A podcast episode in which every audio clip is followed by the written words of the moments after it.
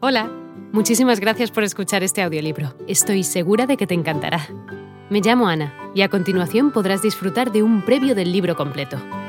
Si te gusta lo que escuchas podrás descargártelo completamente gratis desde mi web, www.escúchalo.online. Un abrazo. Hechiza la voluntad de volver a ella a todos los que han disfrutado de su tranquilidad. Pidió permiso a sus amos para volverse. Ellos, corteses y liberales, se lo dieron y le pagaron lo suficiente para que se pudiera sustentar tres años. Se despidió de ellos, mostrando en sus palabras su agradecimiento, y salió de Málaga, que era la patria de sus señores. Y al bajar la cuesta de la Zambra, camino de Antequera, se topó con un gentil hombre a caballo, vestido elegantemente de viajero, con dos criados también a caballo. Se juntó con él y se enteró de que llevaba su mismo camino. Hicieron buenas migas, hablaron de diversas cosas, y al poco tiempo Tomás dio muestras de su ingenio, y el caballero las dio de su distinción y amabilidad, y dijo que era capitán de infantería por su majestad, y que su alférez estaba reclutando hombres para el ejército en Salamanca. Alabó la vida de la profesión de soldado. Le pintó muy vivamente la belleza de la ciudad de Nápoles, las diversiones de Palermo, la abundancia de Milán, los festines de Lombardía, las espléndidas comidas de las hosterías. Le explicó, dulce y puntualmente, el Concha, patrón. Pasa acá, Manigoldo. Venga la Macarela. Lipolastri, el Macarroni. Alabó la vida libre del soldado y la libertad de Italia, pero no le dijo nada del frío de las guardias, del peligro de los ataques, del espanto de las batallas, del hambre de los cercos, de la ruina de las minas, con otras cosas parecidas, que algunos las toman y tienen como propias del oficio de soldado y son su carga principal. En definitiva, tantas cosas le dijo, y también dichas, que la sensatez de nuestro Tomás Rodaja comenzó a titubear, y la voluntad a aficionarse a aquella vida que tan cerca tiene la muerte.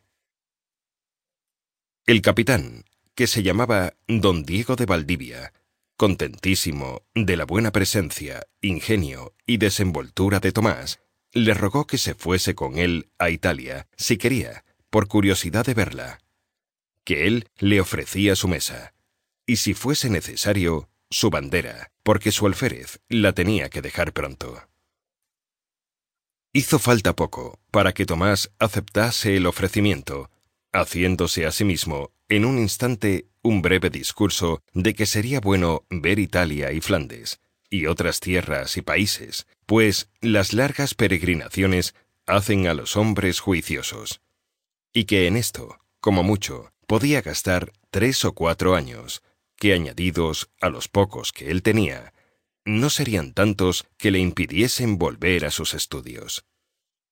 Y como si todo tuviera que suceder a su gusto, dijo al capitán que estaba contento de irse con él a Italia, pero con la condición de no estar bajo ninguna bandera, ni ponerse en lista de soldado, por no obligarse a seguir su bandera, a pesar de que el capitán le dijo que no importaba ponerse en lista, que así gozaría de las ayudas y pagas que se diesen a la compañía, porque él le daría permiso todas las veces que se lo pidiese.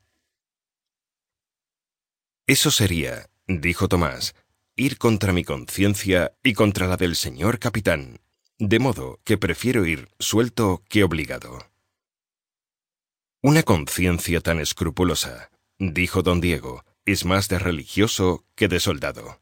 Pero de cualquier manera, ya somos camaradas.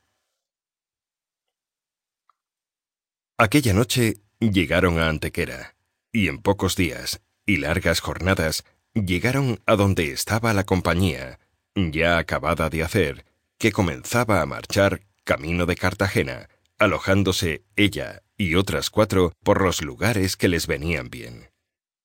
Allí notó Tomás la autoridad de los comisarios, la dureza de algunos capitanes, la solicitud de los oficiales encargados de hospedar a las tropas, la habilidad y cuidado de los pagadores, las quejas de los pueblos, el rescatar de las boletas. Hola de nuevo. No está mal para ser solo una pequeña muestra, ¿verdad? Si te ha llamado la atención, recuerda que encontrarás este audiolibro completo y gratis en www.escúchalo.online.